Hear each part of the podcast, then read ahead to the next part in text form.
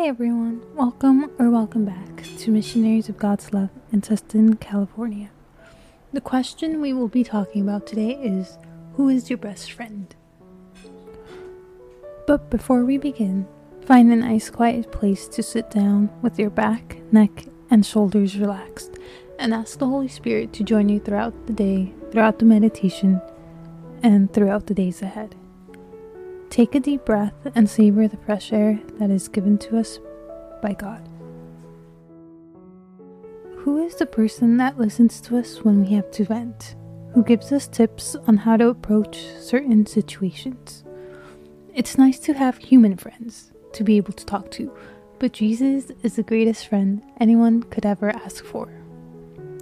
The Imitation of Christ, Book 2, Chapter 8 says, it's a great art to know how to converse with Jesus, and great wisdom to know how to keep him. Be humble and peaceful, and Jesus will be with you. Be devout and calm, and he will remain with you. You may quickly drive him away and lose his grace if you turn back to the outside world. And if you drive him away and lose him, to whom will you go, and whom will you then seek as a friend? You cannot live well without a friend, and if Jesus be not your friend above all else, you will be very sad and desolate. Thus, you are acting foolishly if you trust or rejoice in any other. Choose the opposition of the whole world rather than offend Jesus. Of all those who are dear to you, let him be your special love. Let all things be loved for the sake of Jesus, but Jesus for his own sake.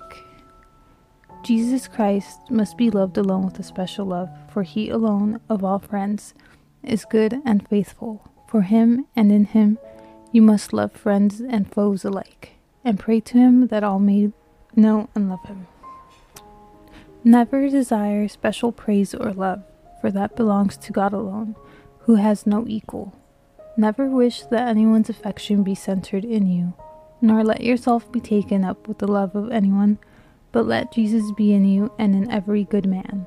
Be pure and free within, unentangled with any creature.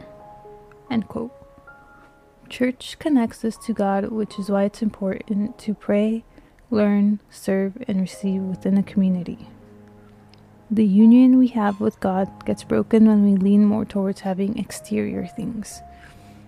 If we put Him first, making Him the love of our lives will make us happy. It's preferable to have the world against you than to be deviated away from God.